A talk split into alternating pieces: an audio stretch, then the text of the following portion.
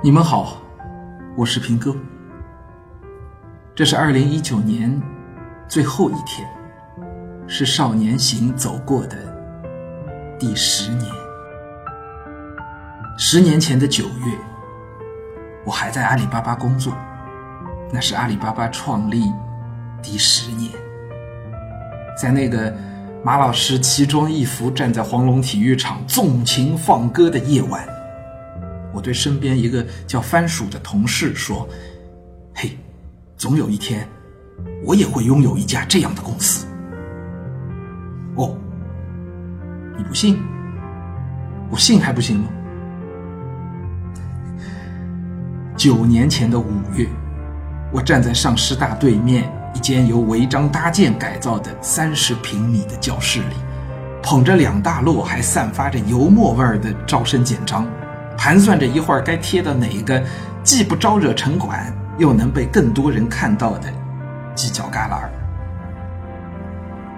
八年前的盛夏，少年行天下扩大规模，从原先几十人去逛双年展，到带队出行十六次，足迹遍布上海二十二处人文景观。就是那年盛夏，我在华阳街道属托中心认识了李丽。后来，据他描述，那时的平哥是这样的扮相：穿一条屁股口袋破了个洞的牛仔裤，瘦得很精神，笑得很开心。这个人上起课来还挺好玩的嘛。七年前的二月，我终于把教室从违章搭建里搬到了商业广场上，看着风生水起的金宝贝早教和人满为患的。记得宝英语，默默地把头埋进教材和参考书里，一字一句的对文稿，写教案。六年前的四月，我还没来得及为再创新高的学生数感到高兴，糟糕的预感就立马变成了现实。那年冬天特别冷，小年夜。送走最后一个学生，和仅剩的一位同事互道新年快乐。我锁上门，看着喜庆的灯笼，独自走出早已无人的广场，一点儿都喜庆不起来。那年六月，我坐在电影院里，屏幕上闪回着上一代创业者年轻时的照片，有马云，有柳传志。歌声响起，是光阴的故事。我摘掉眼镜，捂着嘴，一直哭到散场的灯亮起，身边的人走近。从电影院出来，坐在车水马龙的华山路边，我如顿悟般明白了一个我从未能回答自己的问题：做这些。为了什么？五年前的十月，我往来奔波，用在互联网公司赚到的钱给晚托的老师发工资。那个接晚托孩子的大伯是我的父亲，那个晚托班里温柔而严厉的老张老师是我的母亲。我不知道自己为之奋斗的未来为何迟迟不来。我只知道自己有天下最好的父母，为他们并不理解的儿子的并不现实的梦想，付出他们所能付出的一切。四年前的十一月，我和黎黎定下一世之约。在那之前，有一次我问黎黎：“如果有来世，你想变成什么？”他想了想说：“做条小狗，无忧无虑，挺开心。可我现在没钱，以后也不会有多少钱，我们两条小狗会流落街头啊。那就做条小野狗，也挺好，自由自在。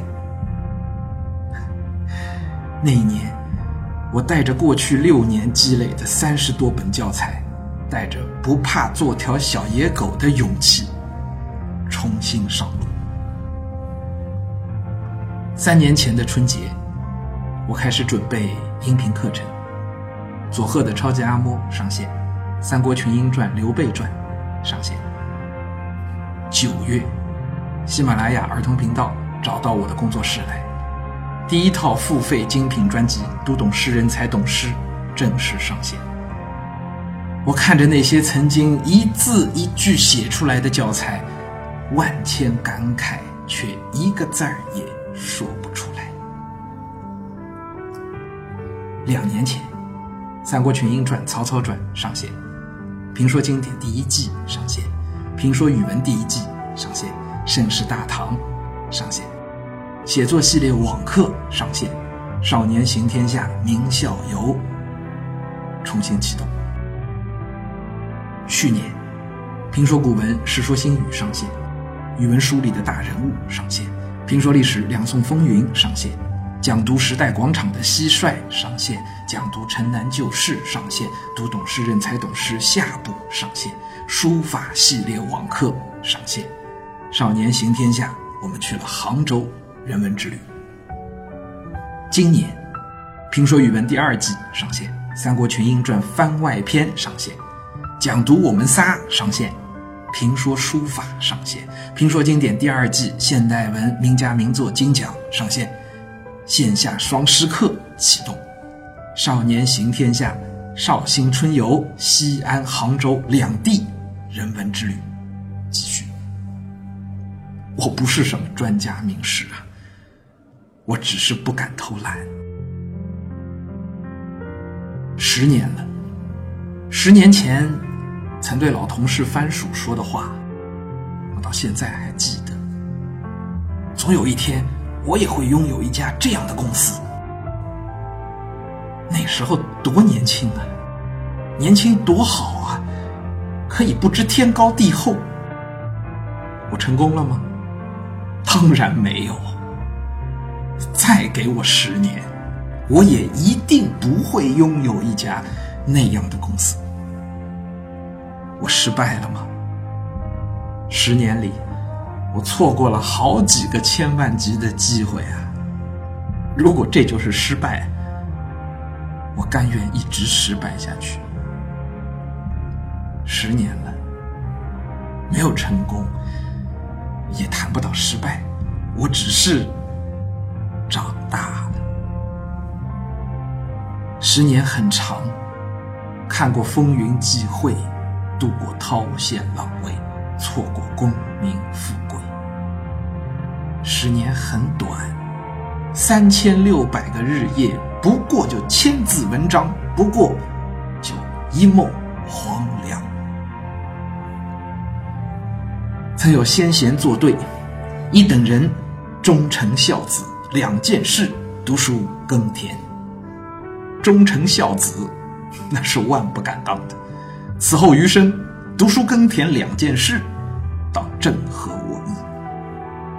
那天在车水马龙的华山路旁，我顿悟般想明白自己做这些到底是为了什么呢？